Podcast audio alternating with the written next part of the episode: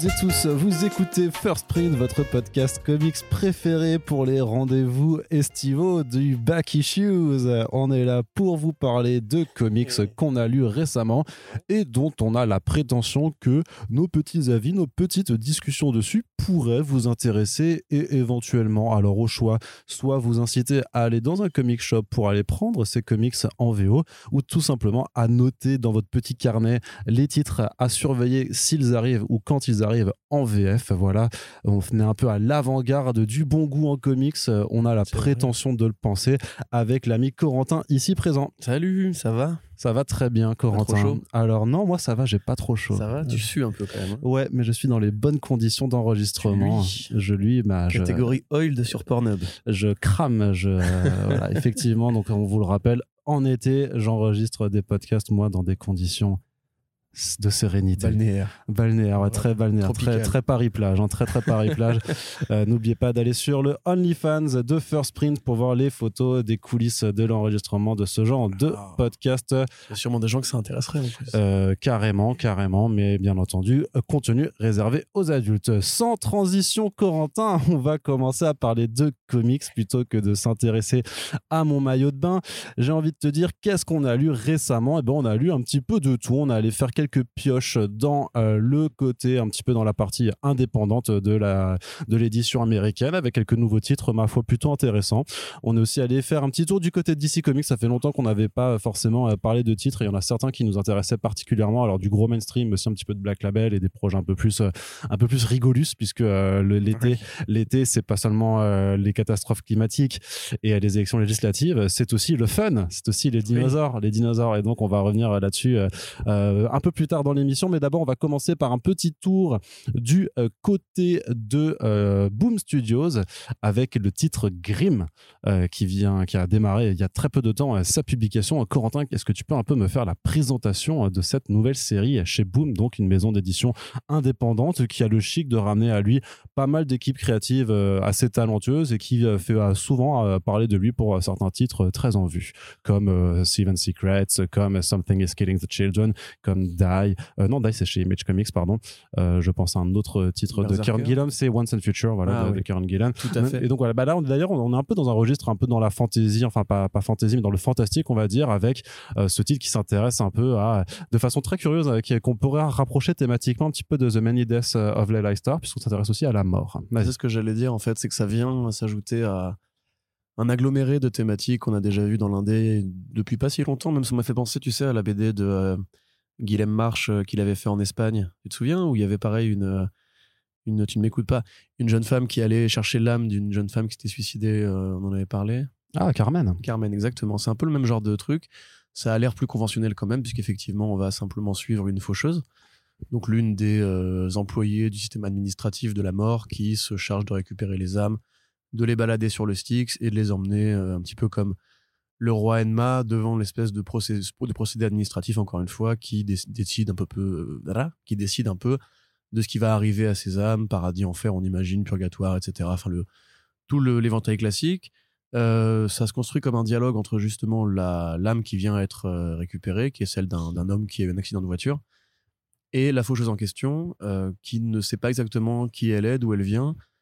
Et a priori, ça va être ça l'argument de la série, ça va être euh, est-ce que la mort a fabriqué justement des êtres artificiels, est-ce qu'elle a pris des personnages qui se sont suicidés, enfin voilà, tout, tout le mystère va reposer sur comment la mort recrute-t-elle ses employés, Ouais. euh, qui est l'employé principal qui sert d'héroïne euh, au volume?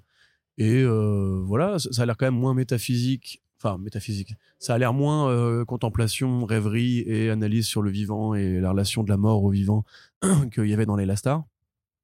Et même moins désespéré ou, ou à la fois très poétique, justement, qu'il y avait dans Carmen. Là, on est plus sur un titre de fantastique euh, plus conventionnel. je Un peu trouve. urban fantasy, on dirait. Un peu urban Mm. fantasy, mais il y a des codes même visuels, tu vois, c'est beaucoup de noir, beaucoup de rose, euh, avec une, pareil, une jeune femme qui, j'ai pas envie de dire sexy, mais tu vois, qui présente un apparat, on va dire, qu'on peut rapprocher des héroïnes de Young Adult, on va dire. Ouais, puis même un croisement avec même la death de, de Neil Gaiman, tu trouves pas? Bah, justement, le fait, c'est que moi, je sors, si tu veux, d'une d'une longue série de, de lectures sur la mort. On peut en trouver aussi chez, Mike Mignola, on peut en trouver effectivement dans des œuvres qui, sont, qui ont été publiées chez Image Comics. C'est un thème qui peut être euh, fait de manière assez légère, où justement il y a ce côté, euh, c'est quoi la vie après la mort machin se réincarne dans bidule, etc. On a vu plein de films aussi avec ça, plein de BD, plein de mangas avec ça. Ce qui fait que là, quelque part, je trouve que ça, ça part de manière intéressante. C'est très beau. Ça, c'est Flaviano qui dessine, je crois. Tout à fait. Donc c'est écrit Ouais. par Stephanie Phillips qu'on a pu, euh, bah, qui s'occupe de la série régulière euh, Harley Quinn depuis le début de l'ère Infinite, re- euh, Infinite Frontier chez DC Comics, et c'est effectivement dessiné par Flaviano qu'on a vu récemment sur les New Mutants. Il a déjà fait des BD fantastiques, euh, enfin deux genres fantastiques. euh, C'est fort Stéphanie possible. Phillips, il me semble. Il n'y avait pas The Lot avec. Ah non, c'était peut-être Margaret Stoll, ça. Bref, enfin Stéphanie Phillips, voilà, qui est effectivement une des, une des jeunes plumes euh, qu'on voit la fois en mainstream et en indé. Euh, là, moi, je dis, ça, m'intéresse. J'aime bien l'esthétique, j'aime vraiment beaucoup le dessin, qui est effectivement dans une espèce de rondeur numérique très agréable. Le choix des couleurs qui est très euh, sympathique aussi.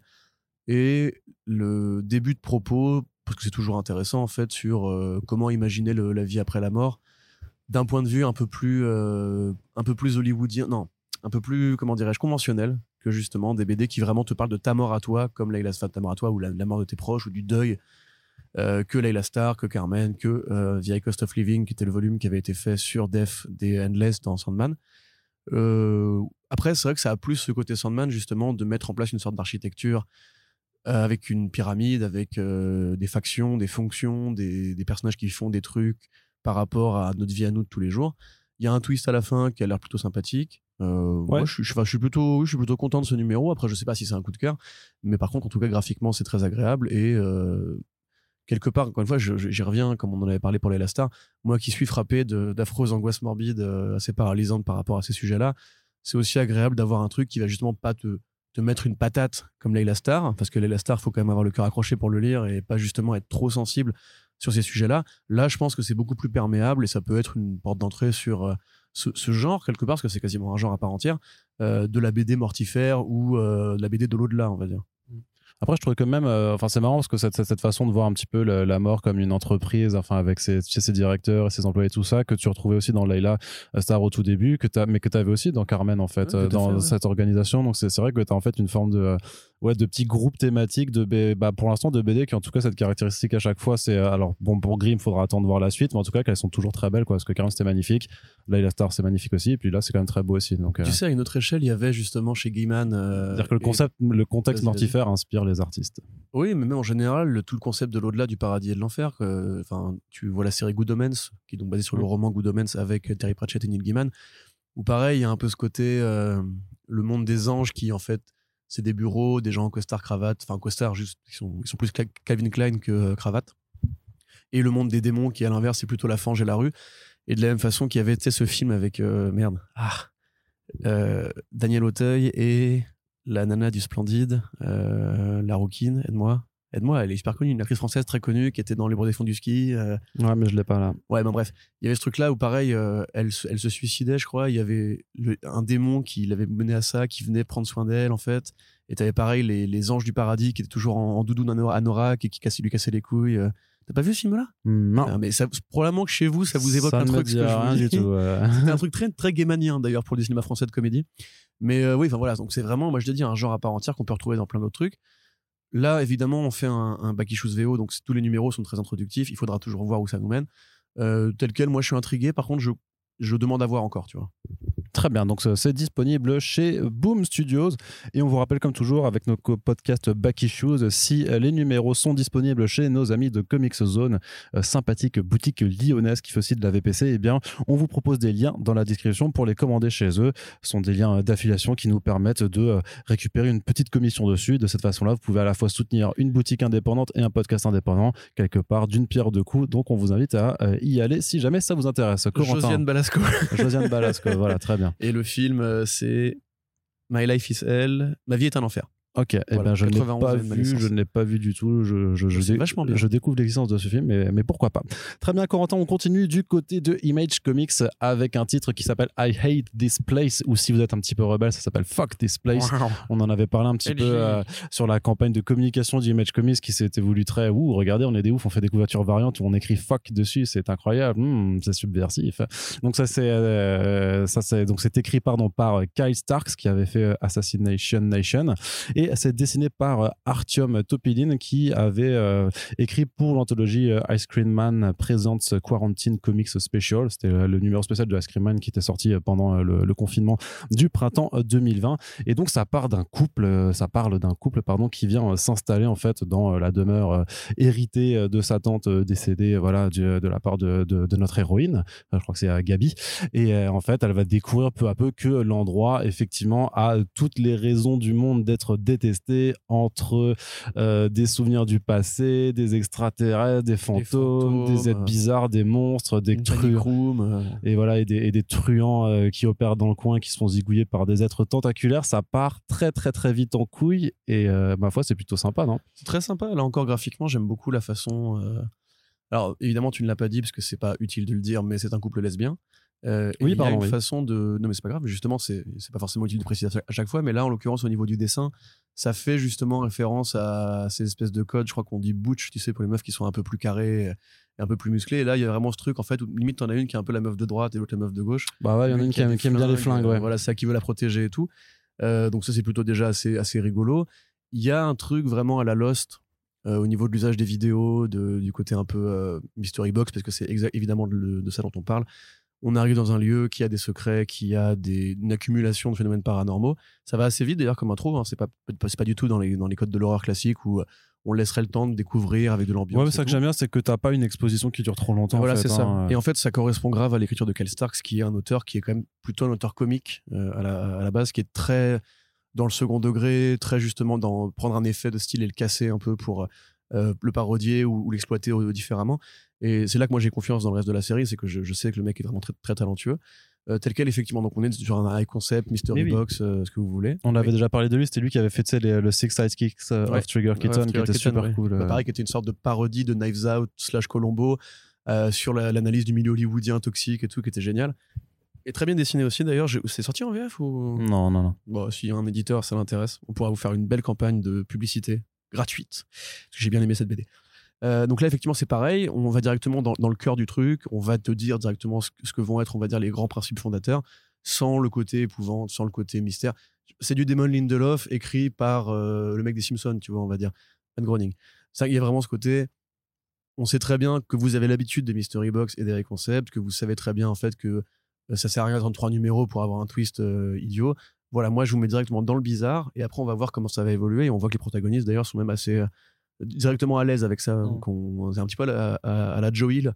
On t'installe en fait une situation et on te dit que c'est pas ça qui va être bizarre, ça va être plutôt la façon dont l'humanité va progresser au milieu du bizarre.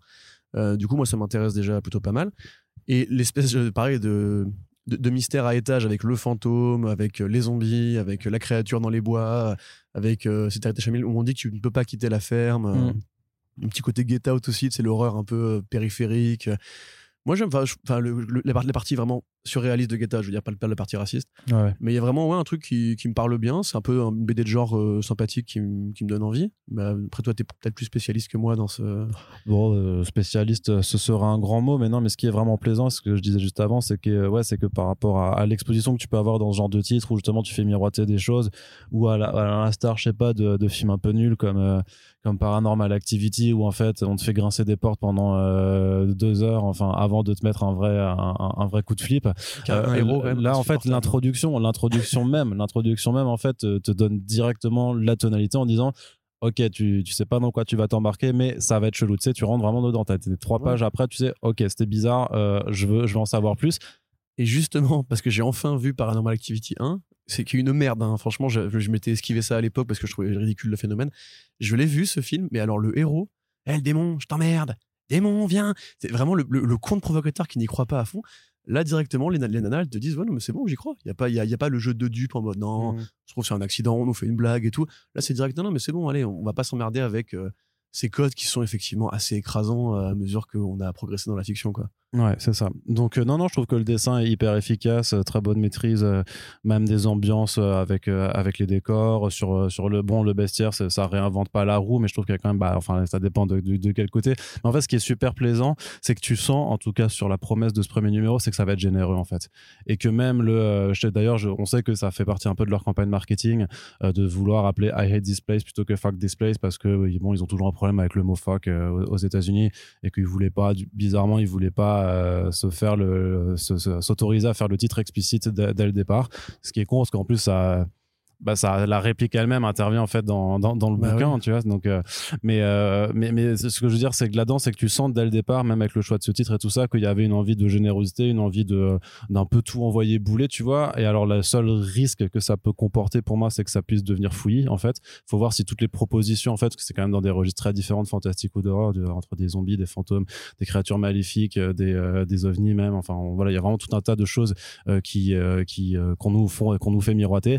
Et donc faut voir est-ce que Kyle Starks va réussir à bâtir quand même un, un, plot en fait assez solide pour que euh, tous ces éléments de bizarre euh, tiennent la route ensemble, sans, alors qu'ils viennent pas forcément de registres qui sont euh, qui se mélangent forcément. Mais voilà, c'est il y a même quelque chose. C'est vrai que dans que dans la promo ils disent aussi ouais si vous avez aimé Homesick Pilot qui était aussi publié chez Image, qui est aussi un titre de fantastique super super bien foutu, qui hélas n'a pas trouvé preneur en VF, qui devait trouver un éditeur VF, mais qui pour le moment a été a été stoppé. Mais voilà, en fait parce que tu as une ambiance assez rafraîchissante euh, dans l'écriture. Ça, ça, se parle bien, ça va assez vite. Euh, puis je te dis encore une fois, Kyle Stark, c'est vraiment un peu comme Aubrey Sitterson, tu vois. C'est des mecs qui, euh, qui sont justement vraiment dans cette espèce de flottement permanent entre premier et second degré. Un truc qui est plus compliqué à installer en série télévisée. Il y a des trucs comme Barry qui existent. Enfin, de plus en plus, c'est vrai, il y a Atlanta aussi. Il y a plein de, de séries comiques, on va dire, qui prennent des accents de drame et qui deviennent des drames comiques ou des tragicomédies. Euh, ça existe de plus en plus. Et souvent, justement, c'est les séries les plus intéressantes parce que tu sais pas vraiment comment t'y situer. En BD, on a vraiment des, scénaristes très talentueux pour ça, justement, pour en fait faire un truc qui serait moins facilement transmissible dans un autre média. Parce que la BD, en fait, c'est l'endroit de tous les possibles. Et donc, tu peux t'amuser à justement toujours hésiter entre euh, est-ce que, juste, est -ce que juste je veux me marrer à faire un truc un peu bizarre ou à lire un truc un peu bizarre ou est-ce que je veux un truc vraiment très sérieux et tout. Et les, croisements sont toujours assez intéressants de ce point de vue-là. Donc, moi, c'est ce flottement-là que je recherche, euh, bah, comme dans Six, dans Six Sidekicks, qui est un vrai polar entre guillemets enfin qui a un vrai coup de nid bah mais qui est vraiment écrit comme une sorte de, grand, de grosse parodie YouTube tu vois. Et la rencontre des deux toujours assez intéressante je trouve. Ouais très bien. Donc ça s'appelle I Hate This Place. C'est un premier numéro qui est sorti. C'est disponible chez Image Comics. Et euh, ma foi bah, si le, résumé et les, le descriptif qu'on vous a fait vous a plu eh bien on vous encourage à aller y faire un tour on fait une petite, euh, un petit détour du côté de DC Comics. On en a pas mal à titre, mais on va pas tous les faire d'un coup, sinon on va faire que du DC euh, dans, l'ensemble. Mais avec euh, un titre qui vient de sortir dans le Black Label, ce fameux imprint dédié aux auteurs qui peuvent proposer des histoires généralement hors continuité. et voilà, enfin, c'est surtout une forme de, de, carte blanche aux auteurs et qui a permis d'avoir de très bons titres, comme le Wonder Woman Dead Earth de Daniel Warren Johnson, comme le Joker Killer Smile de Jeff Lemire et Andrea Sorrentino, comme. Euh... Tu t'aide là peut-être? Ouais. D'accord. Qu'est-ce qui était bien bah, Le Rogues, le de Joshua Williamson et Leo Max. Human Target. Le Human Target de, Tom King et Greg Smallwood. Euh, plein de trucs, voilà. Et j'ai envie de dire Rorschach. Rorschach. Très très bonne maxi série, bizarrement, alors que c'est quand même la suite de enfin, voilà. Voilà, ça, ça n'aurait pas dû être. C'est apocryphe, mais c'est quand même pas mal. C'est apocryphe, mais c'est pas mal. Donc voilà, il y a vraiment et même euh, récemment le Suicide Squad, Blaze de euh, Cy Spurrier et euh, mmh, Andrew. Joker aussi. Mmh Get Joker. Get Joker aussi, ouais, qui, qui, était pas mal. Zay Malif, qui est, qui est mieux que pas mal, qui est vraiment super bien. Donc voilà. de Cliff bref. Bon, Voilà, il y a plein, plein, plein de titres. Voilà, en fait, c'est là que se trouve un peu le meilleur de la production d'ici de ces dernières années, il hein, faut simplement le bah, dire. Même le meilleur de la production super-héros, à mon sens. Hein. Ah, Franchement, quand tu, là, tu vois la liste qu'on vient de faire, honnêtement, je ne pensais pas, quand ils ont annoncé le Black Label avec euh, les, le premier titre, Greg Ruka, Yarwan, euh, le, le Frank Miller, euh, Batman, etc Superman, pardon. Je, pense, je crois que ce serait vraiment juste une enclave un peu, un peu destroy pour les auteurs euh, en continuité, on va dire, qui, pouvaient, qui pourraient s'amuser. Et honnêtement, plus les titres s'accumulent, plus il y a de moins en moins de trucs achetés, quasiment tout est bon. Là, quand même, donc on y arrive, c'est Aquaman Andromeda. Voilà. Euh, Ramvé, dont on parle très souvent, et Christian Noir, dont on vous parle aussi très souvent. Donc vous savez déjà que pour nous, c'était un peu vendu de base. Euh, Aquaman, un personnage qui a quand même pas souvent l'occasion de sortir un peu de sa case de roi de l'océan en continuité avec la romance avec Mera, avec euh, Jackson Hyde, avec toute la mythologie d'essai que, que Geoff Jones a installé depuis les New 52. Alors que justement, c'est un personnage qui évoque des trucs qu'on voit très rarement dans les super-héros. Le monde marin, euh, l'écologie, le combat entre euh, enfin, l'eau et la Terre, parce que quand même la, la planète Terre est quand même constituée à majorité d'eau. Mm. Il y a tout un genre de récit qui existe par Alors qu'elle s'appelle la planète Terre, tu vois. C'est rigolo. Et pas la, planète, mer. non, la planète eau. la planète eau, oui aussi. Mm. On pourrait dire la planète eau, mais on dit la planète bleue quelque part, donc ça, vrai aussi, ça équilibre. Et justement, enfin, on a de l'Aquaman qui part dans l'horreur. Et pas que dans l'horreur aussi, dans, la science-fiction, vraiment science-fiction très marquée Euh, je, du coup, je termine après, je te rends la parole. Pour le synopsis, en fait, c'est euh, au point Nemo, en fait, qui est un vrai endroit de l'humanité qui est connu pour être le point de la Terre qui est le plus éloigné de toute civilisation. Donc, c'est un, point au milieu de l'océan Pacifique, euh, où, en fait, justement, dans cette BD-là, et apparemment, c'est un truc qui est, réel, c'est là qu'en fait, la NASA et les satellites russes et compagnie calculent la trajectoire de chute quand un objet volant, un objet spatial, doit revenir sur Terre pour s'écraser parce qu'il a fini sa fonction. Donc c'est le cimetière en fait euh, des fonds marins pour les, objets spatiaux. Et arrive un objet qui n'appartient pas à l'humanité qui s'écrase pile à cet endroit-là. Et donc là, bah, une équipe de scientifiques euh, est euh, pour aller euh, étudier ce qui se passe, pour voir bah, de quoi il s'agit. Est-ce que ce serait effectivement un objet d'une civilisation, extraterrestre? Et qu'est-ce qu'on fait si on le découvre? Donc voilà, c'est vraiment toute l'équipe scientifique, un expert en biologie marine, un expert en physique, voilà, vraiment un, un, peu tout ça. Il y a aussi des soldats forcément, puisque bien entendu, cette mission comporte des risques et on ne sait pas à quoi on a affaire. Et en même temps, ben, ça va attirer aussi, euh, voilà, une, on va dire des, des, gens avec des intentions un peu moins euh, euh, louables. Louables, ouais, c'est ça. Donc, donc, un certain Black Manta, par exemple, qui va faire une apparition. Et puis, ben, euh, quand les ennuis commencent à arriver, puisque bien entendu les ennuis arrivent, c'est là que Aquaman va aussi pouvoir faire son apparition, mais un Aquaman qui euh, semble avoir euh, une aura un peu plus mythologique, qui tient plus du mythe que du, du super-héros que tout le monde connaîtrait, qui serait membre d'une Justice League qui est de notoriété publique. Donc c'est vraiment un Aquaman un petit peu, un petit peu différent. Et oui, très science-fiction aussi dans son approche, puisque ben, c'est vrai qu'on s'intéresse souvent à l'espace mais en fait il y a l'autre espace enfin voilà l'autre espace où nous on n'a pas vocation à être ben, c'est les, profondeurs marine en fait. Et euh, bah, Christian Noir le, Christian Noir est tout à fait trouvé puisque entre voilà ces, ces paysages euh, numériques euh, voilà très cosmiques très spatiaux de Invisible Kingdom ou Odyssey tu vois bah tu peux aller justement faire l'autre espace parce que tu utilises aussi les mêmes tonalités un peu bleues et tout ça et tu peux faire voilà des pareils des superbes envolées graphiques avec des civilisations ou des objets sous-marins qui, qui en plus viennent de l'espace pour pour le coup pour certains. Donc tu as, as, vraiment un rapport en fait entre l'espace et les fonds marins qui est hyper pertinent à faire avec un artiste tel que Christian Nord qui fait que bah voilà tu te retrouves avec des planches qui sont euh, qui sont fabuleuses en fait. Il est vraiment très très fort niveau il a pris plus de temps ça se voit que sur les derniers euh, tomes de, Invisible Kingdom notamment sur les visages et tout ça tu vois et, euh, et, pour le coup, le résultat, il est, il est, juste bluffant. Alors, c'est c'est c'est toujours pareil, ce sera trois numéros. Donc, ça, là, c'est clairement le numéro d'exposition. On te, vraiment, tout, on te met tous les, tous les éléments en place. Mais tu as assez dans l'accroche, tu as assez dans les rebondissements pour que tu dises ok, je veux savoir ce qu'il en est. On va dire qu'il y a, il y a des tentacules qui font vraiment plaisir à voir aussi. Il y a, voilà, tu vois, il y a vraiment pas mal, euh, pas mal d'éléments graphiques, en fait, qui, qui, qui, te prennent, en fait, qui t'attirent, qui t'attirent dans les profondeurs de l'histoire et qui ne te relâchent plus. Donc, euh, non, non, c'est, euh, on s'en doutait, comme, expliqué Corentin, les deux auteurs et artistes, on connaît leurs travaux assez bien. On est fan de ce qu'ils font parce qu'en général, bah, ils font que des trucs de qualité. En tout cas, ces dernières années, ils ont, ils ont très peu déçu, sinon jamais déçu. Donc on savait, vu le contexte, on, quand, quand, il y avait eu l'annonce avec les quelques planches, c'est Aquaman, c'est de l'horreur, Christian Ward, Ramvier, ouais, on pouvait déjà dire, ok, ça va être bien. Et bah après lecture, confirmation, c'est vachement bien. Et puis il y a un truc, c'est euh, pour ceux, ceux qui ont rélu sa, série Swamp Thing, euh, où justement l'allégorie de la créature entre deux mondes, en l'occurrence l'organique et le végétal, enfin le végétal et de l'organique, mais je veux dire la, chair humaine et la chair végétale, on va dire. C'était déjà un propos qui développait à ce moment-là. Là, clairement, euh, il va te parler du rapport de l'humain à l'océan, en fait, à la mer, et Aquaman qui est le, pont entre ces deux, ces deux conceptions, justement, de la vie. Euh, tu vois Aquaman, voilà, qui, va essayer de trouver son côté humain au milieu d'un village de pêcheurs, euh, d'une tribu de, l'océan Indien ou l'océan Pacifique.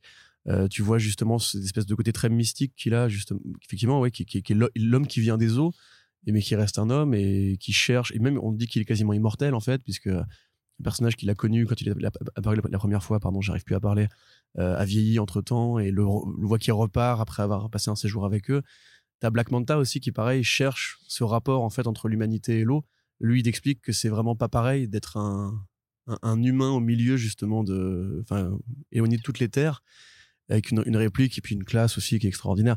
Black Manta, moi, c'est un vilain que je, je, ne respecte pas spécialement, je tiens à le dire. Je trouve c'est un vilain un peu, un peu vaseux, quoi. Il, a toujours été là avec son côté, ouais, t'as tué mon père, tu fais chier et tout.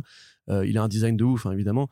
Mais à part un, mec en colère systématiquement et un, pirate un peu, un peu loufoque, euh, c'est compliqué de le prendre au sérieux. Là, immédiatement, dodo déjà, tu vois, tu le prends au sérieux. Il se retourne, il te parle il a une classe mais, magistrale de, de, vilain opéra, tu vois, où il- tu sais, où pareil le, le mafieux qui, enfin le le consort parce que mafieux, le, mec qui représente un, consortium très puissant qui veut récupérer euh, ce qui est tombé au, fond des eaux, qui lui dit euh, ça pourrait contenir beaucoup de, pouvoir et tout, et lui dit est-ce que tu as déjà passé euh, suffisamment de temps loin de l'eau pour commencer à manquer, enfin à ce que le rivage te manque?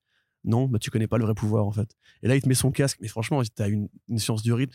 Ramvé, franchement, il va faire des trucs, il a déjà fait des trucs, hein, mais c'est déjà en fait un, des plus grands scénaristes de l'industrie, on va dire mainstream, et en Indé aussi il est très fort. Moi, franchement, là, je me suis pas éclaté comme ça à l'heure du Aquaman sur un seul numéro euh, depuis un certain temps.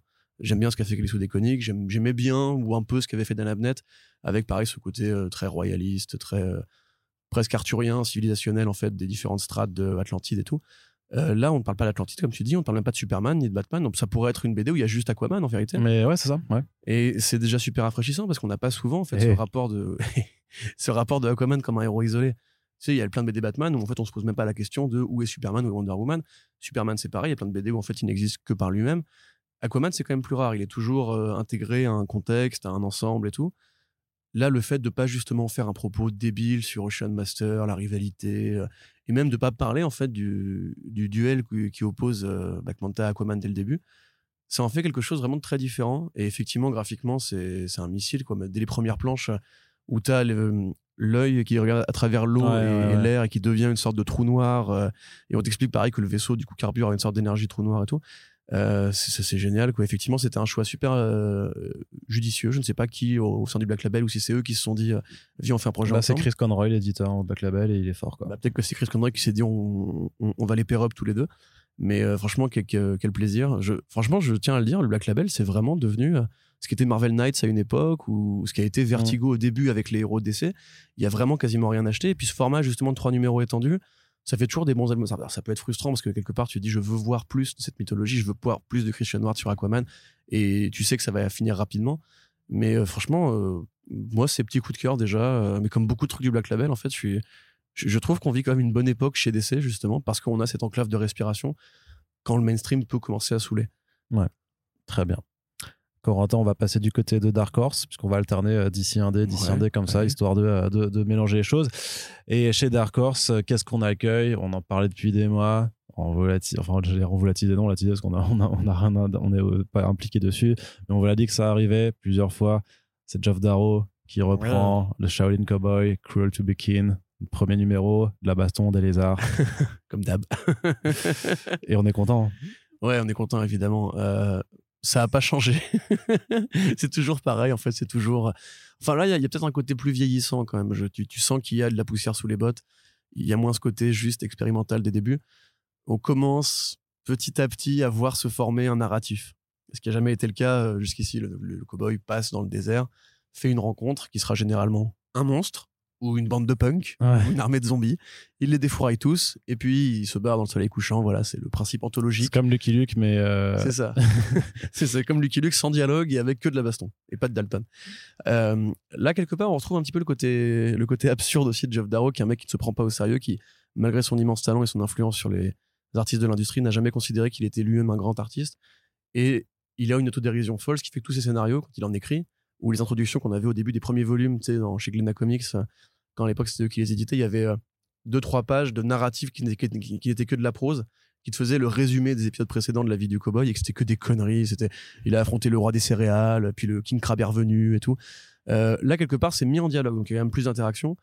Ou un dragon du Komodo qui vit euh, dans une ville futuriste bizarre où il y a des tags de Trump. Ou... Enfin, c'est toujours la parodie de la consommation et du côté un peu euh, délirant de l'humanité euh, poussé à son paroxysme. c'est toujours très détaillé dans euh, les décors aussi. hein. voilà, pollution, consumérisme, euh, vie urbaine perdue, etc.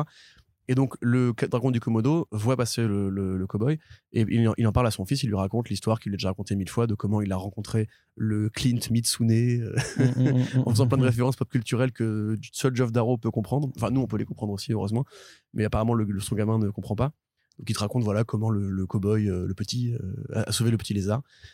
Puis a affronté un genre d'allégorie hitlérienne euh, perchée au sommet d'une d'une méduse géante qui jetait des cailloux et qui pouvait maîtriser le chi euh, des, des arts ancestraux pour réveiller des, des squelettes qui passaient par là. Enfin, c'est complètement débile, c'est complètement con. mais à la fois ça dit des trucs je trouve ça qui est génial c'est que c'est con mais c'est qu'il y a quand même un propos toujours dans dans ce qu'il fait des fois déjà par rapport à la civilisation en perdition par rapport au côté un peu euh, théorie du bouddhisme euh, à coup de mandale euh, à l'esthétique à, la magie à la poésie de ces, ces trucs là des déserts où pareil qui sont toujours jonchés de déchets avec des canettes vides des, des, des clopes des flingues qui traînent et tout ou pareil, il y a aussi, on te montre bien les flingues qui apparaissent. Et dès qu'il y a des flingues qui apparaissent, Jeff Darrow, c'est toujours une sorte de, de pause en mode, regarde, t'as vu, il y a des flingues. Donc ouais, c'est toujours génial. Et effectivement, le, le cowboy parle plus que d'habitude. Ouais. Parce que généralement, il est quand même très mutique. Il y a même des, albums entiers où il ne dit pas une seule réplique. Euh, là, on commence, je te dis, à avoir. Et je me dis peut-être que justement comme 7 numéros, hein, euh, avec, euh, ils sont un peu plus, un peu plus longs que d'habitude, non? Ouais, c'est un, un, peu, ouais. C'est du 32 pages, je crois. donc là, effectivement, on, on voit qu'il est un peu plus vieux. On le voit aussi comme un aveugle ce qui n'a pas toujours été le cas par le passé. Là, il y a vraiment le côté Zatoichi, euh, le fameux samouraï japonais légendaire qui a inspiré Daredevil aussi, le, le côté justement euh, le guerrier qui maîtrise tellement l'environnement autour de lui qu'il a plus besoin de ses yeux. Ça explique pourquoi le, le cowboy avait souvent les yeux fermés dans les volumes précédents. Euh, au niveau baston, alors on voit quand même que le trait c'est un peu aplati, je trouve, au début quand il combat le dragon du Komodo. Les structures sont un peu plus, plus rigides. Alors après, probablement qu'il a commencé par dessiner ça, parce que dès qu'après le, le, Hitler avec le ptérosaure apparaît, c'est tout de suite beaucoup plus généreux. C'est là que je suis ravi de lire en numérique, c'est que tu peux zoomer, parce que sinon tu rates quand même beaucoup de trucs, je trouve. Euh, où il y a des trucs, de, des techniques de combat, à coup je te découpe la tête avec un, un, énorme crâne de dinosaure et tout. Donc c'est toujours aussi généreux, c'est toujours aussi taré, c'est vraiment la plongée dans l'esprit malade d'un geek, euh, fan de Mad Max, fan de Kenshiro, fan de Lono, fan de Cub, fan de Otomo, fan de Mobius, euh, et, et, concentré, digéré, de Clint Eastwood aussi, concentré, digéré dans un truc qui n'a ni queue ni tête, mais qui est juste euh, une leçon chaque fois de mise en scène, de rythme, de débilité. Euh, et voilà, c'est, toujours génial, quoi. Ouais. Bon, c'est difficile de rajouter quelque chose après, après tout ce que tu viens de dire, quoi. Mais c'est, en fait, c'est le kiff, quoi. De la première planche à la dernière planche. T'es content. mais c'est vrai que si tu connais déjà tout le Shaolin Cowboy, t'y vas en fait parce que tu connais la recette et pour le coup, sans être passéiste et tout ça, il se, même s'il y a quelques petits changements quand tu viens de noter, il est quand même dans une démarche de je vais enfin je reviens à cet univers que vous kiffez je vais vous donner ce que vous avez kiffé là-dedans donc on pourrait dire que oui il se renouvelle pas forcément et en même temps quand tu as déjà atteint un tel niveau de maîtrise euh, sur sur les précédents volumes j'ai envie de dire pourquoi essayer de vouloir changer quelque chose qui est absolument absolument jouissif en fait c'est ça et puis euh, quelque part il s'est jamais renouvelé en fait c'est un des seuls BD qu'il a fait en dehors de Shaolin Cowboy c'était avec Mobius ou avec Frank Miller mais sinon Bourbon Fred qu'il avait fait chez les Humanos c'était le Shaolin Cowboy. Il l'a dit lui-même, il a dit c'est le même personnage, c'est juste qu'il s'appelle différemment, mais déjà à l'époque c'était pareil, c'était ville désertique ou agglomération urbaine très violente. Puis Shaolin Cowboy arrive et il reste pendant 20 ans dessus parce qu'en fait lui il a, il a besoin que de ça en fait. Il lui faut juste un motif, un avatar et en l'occurrence c'est lui, le Shaolin Cowboy, tu vois, qui arrive dans un monde euh, complètement absurde qui est celui de son esprit, je pense. Et il y met tout ce qu'il aime, tu vois, comme Warren Johnson euh, avec tu on est quand on a fait le podcast sur lui, on avait dit chez Warren Johnson, il y a souvent un monstre géant euh, et des grosses scènes de, de, de Et tu pourrais dire que le motif va changer en fonction de sa dépression à lui. C'est toujours en fait la même histoire sous différents titres. C'est juste qu'elle prend des formes et des, des, variations. Et en fait, Jeff Darrow, lui, qui est un peu plus nihiliste, je pense, se dit pourquoi faire des variations? En fait, moi, j'ai trouvé mon truc. Et ce truc-là me rend heureux, donc je vais le faire jusqu'à la fin de ma vie. Et je pense vraiment qu'il fera pas d'autres BD à part ça. À mon avis, il aura pas d'autres projets euh, que le Shaolin Cowboy dorénavant. Et même si tu fais la liste de ce qu'il a fait en dehors de ça, à part pour euh, assouvir les caprices de Frank Miller, justement, sur euh, Hardboiled qui est devenu une BD de Geoff Darrow par, par Ricochet et Big Guy. En fait, il y a que Shaolin Cowboy chez Geoff Darrow et ses travaux pour, le cinéma. Mais c'est l'œuvre de sa vie, quoi. C'est comme Lucky Luke, comme tu dirais. Tu vois, Maurice, c'était Lucky Luke et puis ça lui a très bien convenu. Ouais, c'est ça. Donc il n'y a pas de raison. Il n'y a pas de raison de vouloir changer. Très bien. Donc Shaolin Cowboy, The Cruel to be King, qui, dont le premier numéro est sorti, c'est chez Dark Horse et c'est de la frappe. Jetez-vous dessus. Ça arrivera forcément en VF chez Futuropolis à terme, puisque c'est eux qui s'occupent de, de, de l'éditer maintenant. Donc on n'a aucune inquiétude là-dessus. J'imagine que ça arrivera ben, l'année prochaine. Mais en attendant, voilà, si, enfin, si vous voulez pas être patient, et ne soyez pas patient parce que ça rend trop bien. Vous pouvez passer dans, en, Bretagne, euh, faites du porte-à-porte et peut-être que vous trouverez. C'est ça, ouais. Il y a, il y a Darrow en train de combattre quelque des, part. ouais. quelque part, il doit être là, euh, quelque part dans un petit champ en Bretagne, et puis il faut, faut aller le Avec trouver. des flingues. Allez, Corentin, donc je disais, on alterne de l'indé du DC Comics, donc retour à DC avec le premier numéro de Dark Crisis, le gros méga event de cet été chez DC Comics après Wow. la mort de la Justice League. hein. C'était donc dans Oui. Justice League 75, un Oh, mais non, numéro. ils vont revenir, j'espère. hein. Oh, mais je sais pas, Corentin. Oh, mais moi, j'ai peur. Parce que moi, tu sais, depuis que j'ai lu des comics, je me suis aperçu d'une chose. Oh, C'est que la mort dans les comics, elle est toujours permanente, tu Ah, sais. mais oui, mais c'est pour ça que j'ai peur. je les aime bien, Batman et non, Superman. nous, on a toujours vu que tous les personnages qui meurent, ils réapparaissent jamais au bout de trois mois. Même là, il, le- il le désamorce dans Road to Dark Crisis, euh, où t'as Nightwing qui dit littéralement euh, Bah, ils sont déjà morts avant. Ouais, c'est ça, ouais. T'es en mode, mais vous foutez de la gueule du monde, quoi. Enfin, On les croyait morts, mais en fait, ils étaient dans le passé à cause du rayon Oméga de Darkseid. Mais là, ce qui s'est passé, Corentin, c'est on avait vu donc, euh, donc Justice League 75 qui venait euh, conclure la série après le run de Bendis. Donc en fait, le 75, euh, le- enfin le numéro 74 terminait le run de Bendis et le 75 c'était juste un numéro en fait sous, sous forme de one shot qui présentait la mort de la Justice League des mains de Paria, donc le personnage en fait dont qui a été le premier à avoir perdre son monde de par l'anti-monitor dans euh, Crisis on Infinite Earth, dans la Crisis originale.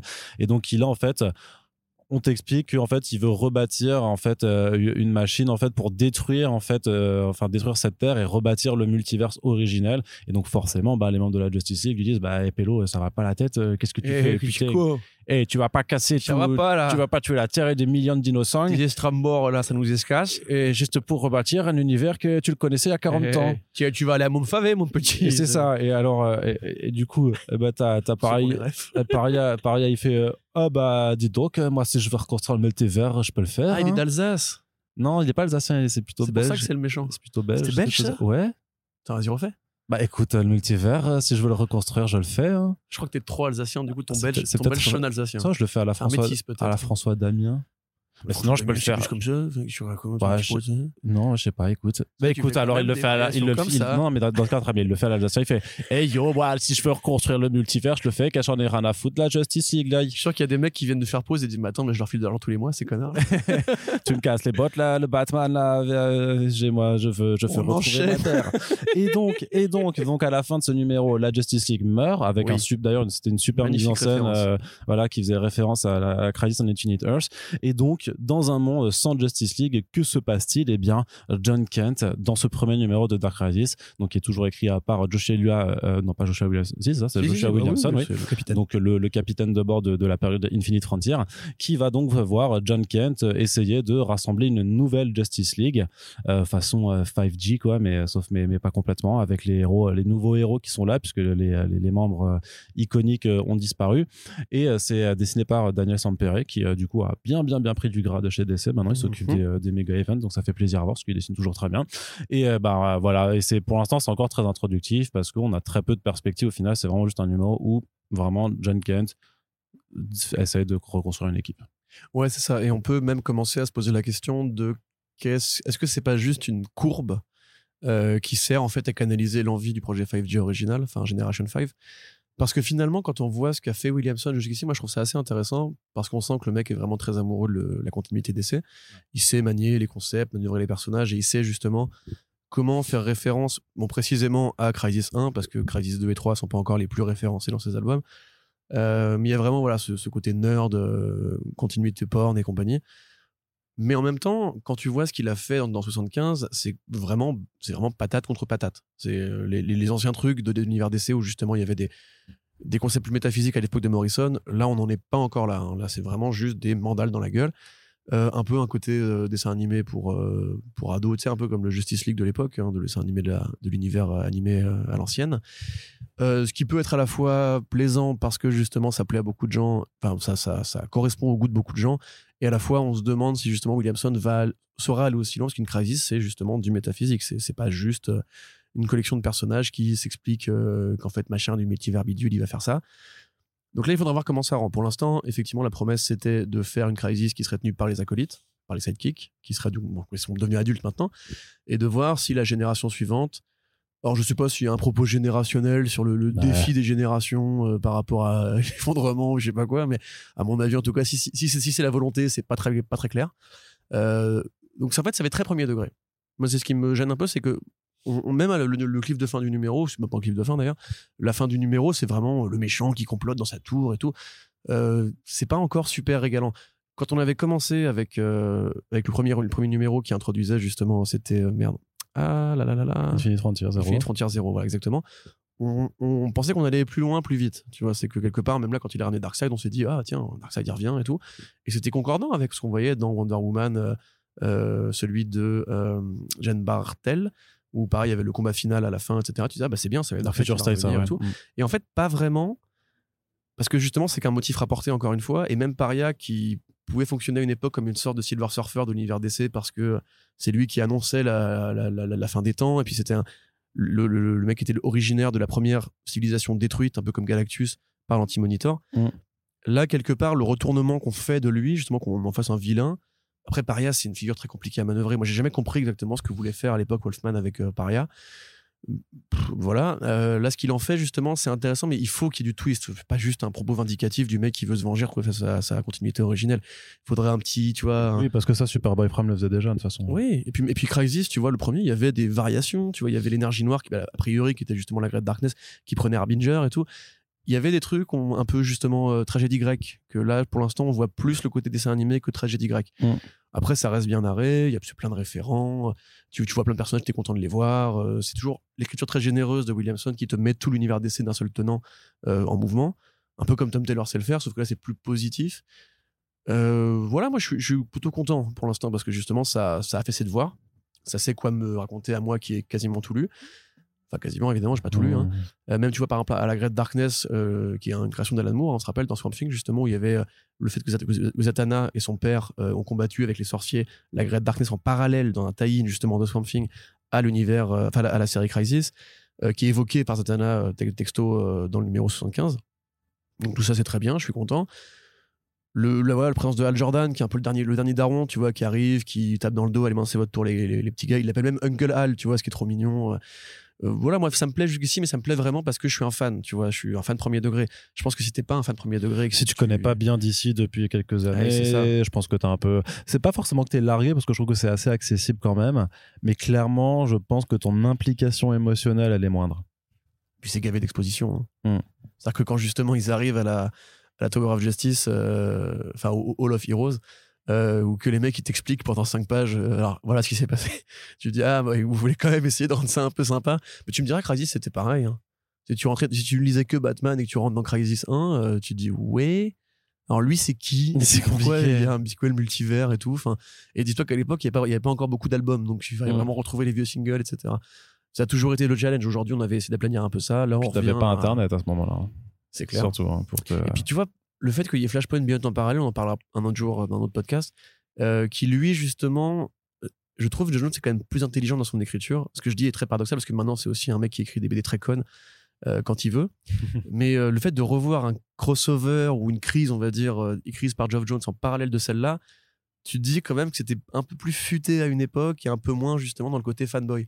Euh, le Flashpoint Beyond, justement, il y a vraiment un côté, euh, je vais te mettre tout mon run, on va dire, beaucoup d'éléments de mon run, dans une synchronicité qui marche. Alors qu'à côté de ça, Dark Crisis, c'est plus, j'aime l'univers d'essai, venez, allez les gars, on fait ce qu'on avait envie de faire depuis le début, on ramène le, le vilain caché derrière l'Anti-Monitor qui était la Dark Crisis, et c'était elle qui était à l'origine du Multiversity et tout. Et ouais, c'est sympa, mais c'est pas encore du niveau d'une vraie crise, tu vois ce que je veux dire? Ou d'une grande crise plutôt. Ouais, bah, de toute façon, il faudra, faudra voir sur, sur, euh, sur le, le, le long terme parce que ça va quand même durer jusqu'en décembre, je crois, avec tous les tie et tout ça. Donc, euh, Ouais, c'est vrai que c'est toute l'année en fait. Ouais, ouais, c'est ça, ça, va- ça va durer pas mal de temps. Mais c'était quand même plutôt pas mal, en tout cas réservé surtout pour les, les fans et connoisseurs de, de DC Comics. Mais euh, je trouve que Williamson, mine de rien, depuis un an et demi, Ouais, euh, tu il bien la barque, Franchement, Pour un mec qui avait fait quand même de la merde sur Flash. Ouais, c'était trop long sur Flash. On ne le rappellera jamais assez. On n'a peut-être pas cité tout à l'heure, j'ai oublié, mais Rogues de Williamson euh, en Black Label, c'est si, merveilleux aussi. Ouais. hein. et c'est bien mieux écrit justement que ce qu'il fait en mainstream. Très bien. Allez, Corentin, on repasse du côté de l'indé avec l'un de nos auteurs, un autre de nos auteurs et artistes favoris, puisqu'on va parler du nouveau Daniel Warren Johnson, Do a Power Bomb chez Image Comics, avec du catch, des grosses tatanes, de l'émotion, une touche de fantastique et un premier numéro. Parfait. Alors je vais juste donner mon avis maintenant, moi qui ne suis pas fan de catch, comme ça après tu pourras euh, enquiller sur, les référents et la, réalité éventuelle de ce que ça convoque. Euh, c'est c'est grave bien. Voilà, directement, c'est grave bien. C'est vraiment ce qu'aurait pu en fait être la suite de l'Obaloka euh, aux États-Unis. Euh, D'ailleurs, voilà, on, s'en parlait en micro avec Arnaud, mais ce serait super intéressant de mettre dans la même pièce Ron, qui est aussi un mec très écorché vif et fan de catch, euh, et Daniel Warren Johnson, qui est un mec très écorché vif, fan de catch. On avait déjà vu hein, qu'il était fan de catch. Dans beaucoup de ses BD, justement, les super-héros font des prises de catch, dont dans Beta Reveal, où il y a du German Suplex et tout. Donc là, voilà, ça commence. C'est effectivement une catcheuse japonaise qui euh, affronte un, voilà un catcheur euh, qui est présenté comme un vilain. Donc Arnaud pourra vous expliquer euh, à vous qui n'êtes peut-être comme moi pas fan de catch à quoi ça fait référence. L'accident bête et effectivement voilà après on passe le relais à une génération suivante. Un petit côté ultra méga aussi d'ailleurs là-dedans je trouve. Directement c'est c'est désespéré, ça prend le sujet du catch très au sérieux.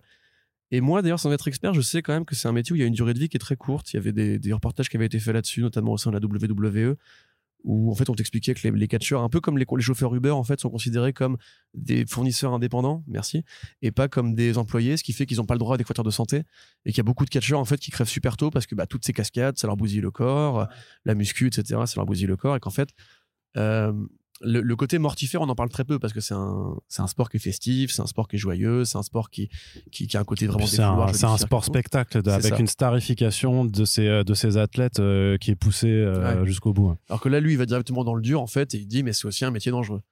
Euh, Alors après, il y a effectivement un twist à la fin, et on va dire que. Bah, le twist fait, était dans le pitch annoncé de oui. départ. hein, mais Mais ouais. il- en fait, il nous refait un Murder Falcon. C'est un Murder Falcon, c'était quoi? C'était.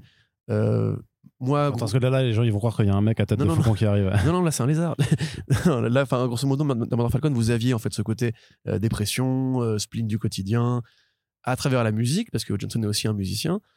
Et on emballait tout ça dans un truc fantastique, où les- le, le groupe, quand il jouait, il invoquait des monstres qui euh, bastonnaient d'autres monstres et tout. Le Murder Falcon, en l'occurrence, qui était l'énergie du riff de guitare du héros. Là, c'est pareil. En fait, on t'explique que grosso modo, les combats vont avoir une portée fantastique, qui ne sera qu'une allégorie, hein, évidemment, euh, avec voilà toute cette mise en scène totalement métal justement qu'aime bien euh, qu'aime bien Daniel Marian Johnson. Donc euh, franchement super bien comme d'hab graphiquement c'est qu'est-ce que tu veux dire voilà je, sais que c'est pas un style qui plaît à tout le monde mais personnellement je, trouve ça vraiment merveilleux. C'est ça ressemble pas à du comics justement comme Xermanico ou comme Sampere. C'est vraiment un style qui est unique qui lui appartient qui même commence je, je crois deviner à inspirer un peu des clones. L'héroïne enfin en tout cas la catcheuse du début c'est vraiment Wonder Woman de Dead Earth euh, voilà avec euh, ce, ce cette bouille trop adorable qui est à la fois dans la fragilité, dans la force, dans le muscle, euh, ce, costume qui pareil fait très Wonder Woman aussi, cette élégance naturelle, enfin tout est bien, tout est bien dessiné. La scène dans la chambre de la, gamine avec l'espèce de- d'effet fisheye qui est super réussi. Enfin, ce sera comme d'hab un truc qu'il faudra lire. J'imagine avec le cœur un peu accroché parce que c'est toujours des BD très, voilà, très désespérés, on va dire. Enfin, c'est pas le bon terme, pas désespéré, mais écorché vive, voilà justement. Et sur un thème qui moi effectivement peut m'intéresser s'il est fait en bande dessinée beaucoup plus que s'il est fait en vrai. J'avoue, j'ai déjà essayé de mettre des matchs de catch, ça ne m'intéresse pas. Par contre, la- le, le côté justement que j'ai- que j'aime dans Motafukaz, c'est euh, que je trouve effectivement que c'est un sport qui est très coloré, qui est très haut en couleur, qui est ouais, oui, coloré C'est de la couleur, oui, scène, c'est de la mise en scène en fait. Ouais, c'est ça. Et puis les mouvements qui sont très acrobatiques et tout. Pour moi, c'est une évidence que, ça- ça, ça devait être fait en BD en général. Voilà, je te laisse maintenant le, le mic. Bon, euh, je sais pas quoi forcément rajouter, mais c'est vrai que par rapport euh, au catch, en fait, ce qui est. euh, et on va dire la l'affinité que tu peux avoir par rapport à la bande dessinée américaine et aux super-héros, c'est que de toute façon, les, les catcheurs sont des super-héros. C'est des personnages de films, c'est des personnages de BD. Ils ont leurs caractéristiques, ils ont leur personnalité, ils ont leur leitmotiv. Et c'est en, gros ce qui te présente à chaque fois entre les. En fait, limite, euh, moi, je sais que j'ai déjà dit dans des podcasts où j'ai toujours. euh, enfin, quand je parlais de mon rapport au catch, où en fait, moi, j'ai appris à, comprendre vraiment le, le phrasé américain en regardant le catch, en téléchargeant directement les émissions de la WWE euh, en torrent et tout ça à l'époque. Et à la fin, c'est tel qu'en fait, je regardais juste les dialogues et je passais les combats. Parce qu'en fait, moi, ce qui m'intéressait vraiment, c'était vraiment les. Non, je te jure. Et ce qui Il fait m'intéressait. ça pour les pornos aussi, il faut le savoir. hein, Ouais, c'est ça, je m'intéresse que au dialogue. L'écriture est incroyable. Et euh, non, non, mais vraiment, et c'était vraiment en fait. Et moi, je voulais savoir, euh, je voulais vraiment savoir si euh, John Cena allait garder son titre de champion du Heavyweight Championship. Je voulais savoir pourquoi Randy Orton il était, il était vénère contre Edge et tout ça, si leur mariage ça allait tenir. Enfin voilà, t'es vraiment. Et, et, et- mais parce que en plus, ils ont une, façon très théâtrale en fait. Ils parlent lentement, donc ça, ça- franchement, je te jure, ça, ça, ça t'aide énormément à bien comprendre en fait comment, comment parlent, parlent les Américains. Et euh, souvent avec des thématiques qui, qui, se- qui, qui, qui se retrouvent, avec des, des gimmicks, avec des. euh, voilà, ils ont tous leur musique d'intro. Ils ont leur aussi. catchphrase, voilà, il y a, y a clairement des, des gens qui sont identifiés comme vilains et héros. Euh, John Cena, c'était vraiment le, le patriote américain Ouais, oui, et US. il arrivait en, en, en trucker à un moment donné sur. sur Ouais, mais ils arrivent, crois. voilà, ils font, ils font plein de trucs, tu vois, et puis c'est vraiment le, le, le bon gars, quoi. Et, et donc voilà, mais en fait, mais mais il y a, y a une, une logique en fait à vouloir en fait faire de la bande dessinée, faire du, du comics en fait avec ce, ce genre de ce genre de contexte et ce genre de, de personnages parce que en fait, bah, c'est- de toute façon, c'est des personnages de fiction. Le catch, c'est vraiment une forme de sport fiction théâtre. euh, qu'on peut apprécier ou pas puisque c'est c'est cheaté en effet c'est triqué c'est enfin voilà c'est c'est pas du vrai les, ils, ils se battent pas forcément vraiment mais il faut quand même savoir que c'est c'est une forme de chorégraphie en fait hein. c'est Ouais, des athlètes qui font c'est un des, peu du cirque, quoi. quoi. C'est de l'acrobatie. Ouais. mais euh, de l'acrobatie, on t'apprend quand même à dire bon, tu vas quand même te faire jeter d'une échelle pour, pour atterrir sur une table. Ne faites pas ça chez vous, tu vois. Faut quand même un entraînement et effectivement, ça brise des, ça brise des os. Enfin, le film The Wrestler était quand même vachement bien aussi pour par rapport, tu sais, Extraordinaire euh, où il montre en plus le- la dimension un peu trucage et tout ça.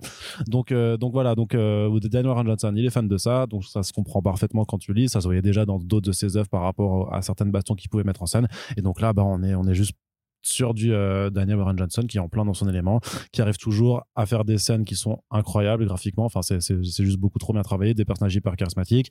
Il te fait, il, il te, il te met un coup dans le bide aussi euh, en termes euh, émotionnels, tout ça euh, directement. Il arrive à te faire impliquer. Et t'as l'élément de fin qui était certes présent dans le pitch, mais qui te donne envie de, de poursuivre. Forcément, avec la promesse aussi de, du, du leitmotiv de, de l'héroïne. Donc, euh, franchement, il y a, il y a rien à jeter en fait. Je sais pas. Bah, C'est, hein, je suis désolé, hein, on peut être fanboy et, pas, et plus être objectif à, à partir d'un certain point. Honnêtement, euh, qu'est-ce que tu veux, qu'est-ce que tu veux reprocher à ce genre d'ouverture? C'est juste euh, parfait, quoi. Ça donne le contexte, ça te régale sur les yeux, ça. C'est là que moi je me dis, enfin, je fais une petite parenthèse, mais euh, tu dis on peut être fanboy. Mais en vrai, je pense que juste on a de la chance d'avoir justement un marché indé qui est sain et qui amène tellement de grands talents aujourd'hui. quoi. On a parlé de Christian Ward, on a parlé de Ramvi, comme on pourrait vous parler de Ananderka, comme on pourrait vous parler même de quelque part de euh, même euh, John Rinley-Ford, non pas lui, James Tynion Ford qui se révèle vachement en indé. On a quand même une production indé qui est extraordinaire et dans tous les styles, dans tous les tons. Là justement, pareil, on a un gars qui en fait travaille une, bibli- une bibliographie qui où il a quasiment rien acheté quoi. Ça, à part, euh, oui, The Ghost Fleet à la limite, ou The Ghost Brigade, je crois, c'est plus. The Ghost Fleet, ouais. Ouais, The Ghost Fleet qui n'était pas écrit par lui en plus, Ouais. euh, que t'es juste, juste beau. Tout ce qu'il a fait, genre Wonder Woman Dead Earth, c'est quand même aujourd'hui, moi je considère que c'est le Dark Knight Returns de Wonder Woman, et je le dis vraiment sans honte. Ah ouais, Euh, il faut sûr. pas non plus euh, croire que tout ce qui s'est fait avant est forcément mieux que ce qui se fait maintenant. Évidemment, c'est pas aussi révolutionnaire que les, les 16 cases de comics en MS et justement la lecture moderniste qu'avait Miller à l'époque. Par contre, au niveau de ce que ça raconte sur le personnage, Ah et oui. même par rapport à- aux, aux propos qu'on peut avoir sur l'humanité aujourd'hui, c'est ultra pertinent. Extremity, c'est pareil. Et vraiment, ouais, on, a, on a un auteur avec des thèmes, avec un style. Le seul défaut, franchement, quoi. le seul défaut des titres de Daniel Warren Johnson, c'est que certains ont été raccourcis parce que ça se vendait plus assez en single issues et qu'il a dû, euh, ouais, il a dû abréger certaines choses. Extremity, ça aurait dû être 12 numéros au lieu de 8 et, et euh, enfin, ou je sais plus, et, euh, ou peut-être 16 au lieu de 12. Et pareil, euh, Murder Falcon, c'était 12 numéros au, lieu de 8, tu vois.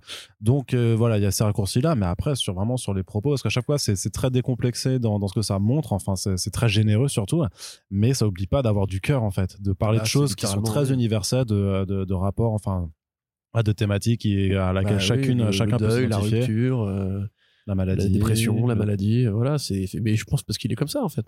Et justement, c'est euh, je pense qu'on on a fini cette période du, du Daniel- Warren Johnson en, en auteur indé un peu secret bien gardé parce que quand on a fait nous quand on a parlé de Beta Rebel, euh, je crois que j'avais écrit une critique d'ailleurs dessus et que euh, bah, les gens se sont appropriés le bouquin, même Panini qui l'a bien mis en avant avec le grand le grand format et tout.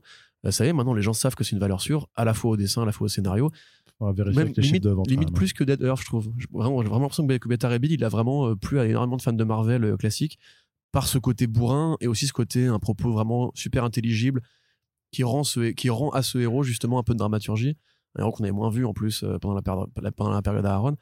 À mon avis, s'il arrive à enchaîner mainstream indé, mainstream indé, comme Ramvé, justement, il va réussir en fait euh, ce pari-là de devenir une des stars montantes et, Bah, on lui souhaite, hein, on lui souhaite parce que c'est vrai qu'on, enfin, il y a quand même que ses précédents titres, alors qu'on lui voue de l'amour depuis de nombreuses années, ses précédents titres, en fait, hmm, Ah oui, pré- ça, c'est planté ne décollaient vue, pas non plus, hein, techniquement. Donc, euh, c'est, c'est, c'est bizarre, tu vois, c'est le genre d'artiste qui doit être hyper adieu, mais comme Jeff Darrow, tu vois, parce que Jeff Darrow, je pense que tout le monde euh, l'adore, ou en tout cas, on va dire toute la sphère connoisseuse un peu euh, la- l'adore.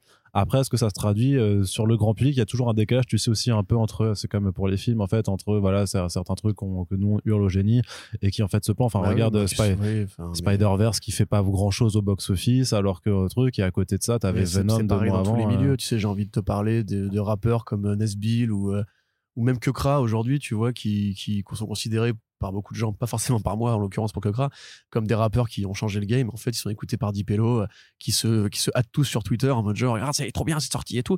En vérité, c'est souvent comme ça, mais je pense vraiment, moi, que parce qu'il a été repéré par Marvel et par DC, qui lui ont quand même fait confiance pour des projets où il avait carte blanche. On peut quand même voir sur Dead Earth et sur Better Rabbit qu'il avait carte blanche. Ouais. Que euh, ça va finir par percer. Là, justement, on va parler d'un autre numéro qu'il a fait, ou qui est beaucoup plus léger et simple.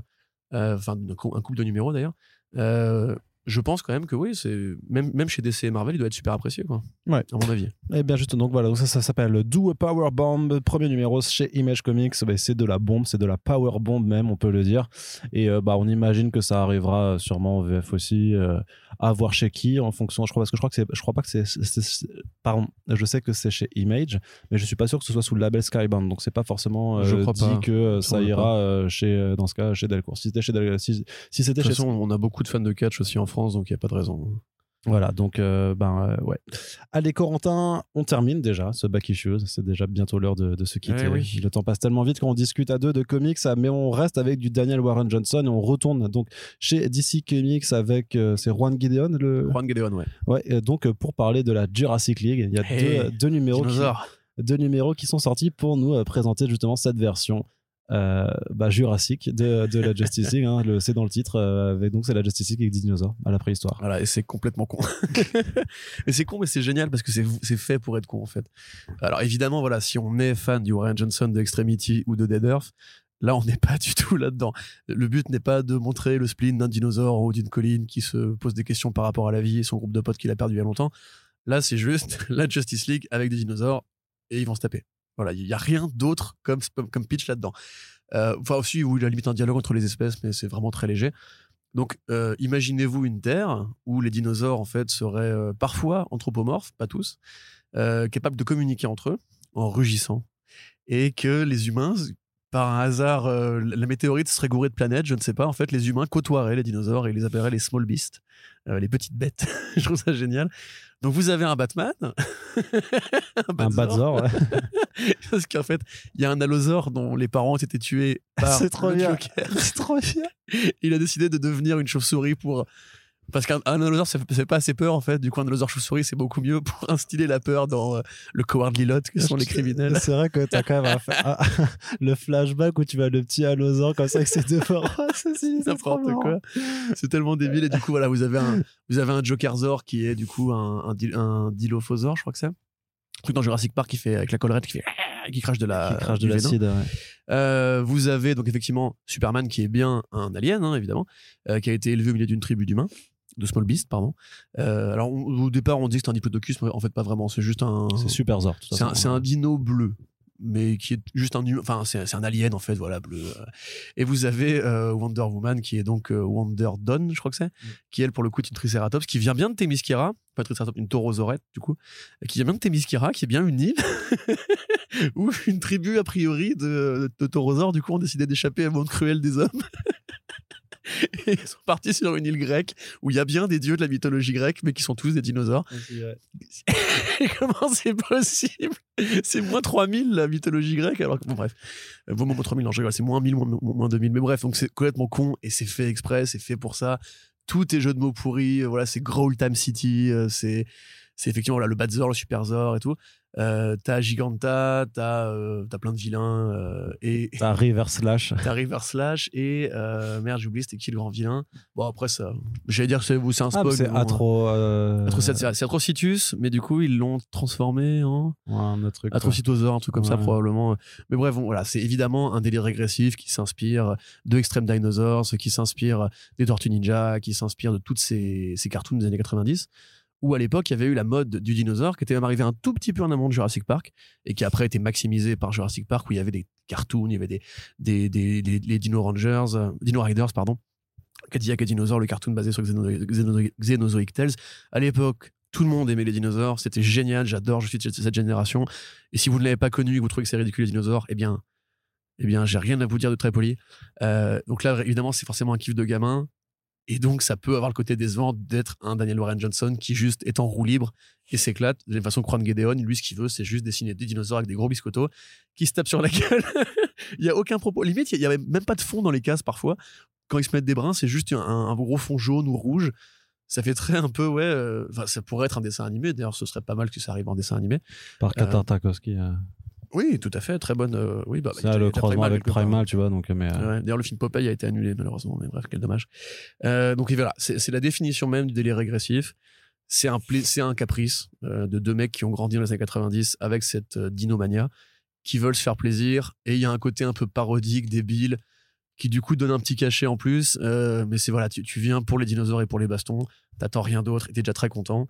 De la même façon, quand tu vas lire Godzilla contre les Power Rangers, tu sais très bien ce que tu vas chercher. Il n'y a pas de raison de demander euh, aux mecs qui écrivent ça de se prendre très au sérieux. Euh, donc voilà, moi ça m'a régalé. J'ai très hâte de lire la suite. Ouais, pareil, c'était. euh, c'est vraiment. En fait, c'est ça, mais c'est que c'est le genre de fun qui, euh, qui est quand même fait avec sincérité. Et qui, même à l'instar de certains autres crossovers, même comme euh, le, le Batman Tortue Ninja, moi, que moi je l'ai toujours Oui, trouvé, tout à fait, trouvé- ouais. trouvé plutôt sympa, en fait, qui assume, en fait, effectivement, cette proposition en se disant on n'est pas là pour faire du, du sérieux, on se détend. On n'est pas là pour l'Eisner Award. c'est comme, c'est pas, mais c'est pas comme dans les films, on dit oui, il faut poser son cerveau à côté pour justifier que c'est nul, tu vois. Là, tu peux effectivement poser ton cerveau à côté, mais c'est bien fait, en fait. C'est quand même bien gratté, c'est bien dessiné, tu t'attaches au personnage, ça te fait marrer, les, de, justement, de voir la façon dont ils transposent plein d'éléments que tu connais, qui sont aussi euh, bah, complètement anachroniques, en fait, pour bâtir leur, leur forme de, de- de- du- d'univers dinosauresque, euh, avec, euh, mais tout un, pour- pourquoi il y aurait un, un dinosaure qui est là, qui a, qui a la Speed Force? Ça n'a aucun, enfin, pourquoi? pourquoi? Ils ont tous leurs costumes, c'est juste des écailles en Ouais, fait. ça, même pas- ils ont pas choisi de mettre un costume. À part Bah, Batman si, qui porte des Batman, fringues. ouais, ça, Batman qui porte des fringues. Pourquoi t'as un Allosaur qui porte des fringues? Enfin voilà, c'est- vraiment absurde, et, mais ça a ce côté génialement absurde qui fait que, enfin, en tout cas, euh, pour moi, ça fonctionne. Il n'y a pas de raison, je veux dire. c'est- Ces espèces de déconstruction un peu, un peu parodiques, on, on- on en rêve tous secrètement. Tu vois, c'est comme là, ils ont annoncé un univers d'essai façon méca. Bon, moi, je suis pas aussi fan de méca, de méca que de dinosaures. On, serait- on est tous à rêver justement euh, d'un truc un peu qui Bah, ils l'ont fait, tu sais, aussi avec Takon Avengers et tout ça, ils l'ont déjà fait chez Ouais, mais ça, c'était hein. de la merde.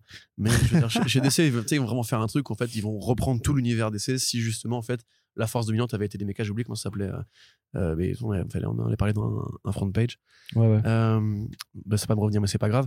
Tu vois, en fait, une, une touche, un truc qui, te- qui te passionne toi et que t'adores, et en fait, on fait passer un autre truc que t'aimes bien par cette route-là, et tu te dis forcément, bah, je vais pas critiquer parce que juste, euh, c'est c'est un fantasme, tu vois, que j'aurais pas forcément cru qu'ils allaient réaliser cette bande de dingue. Et c'est, tu vois, je te dis, c'est la preuve aussi que Warren Johnson, il a les, les, les coups des franches.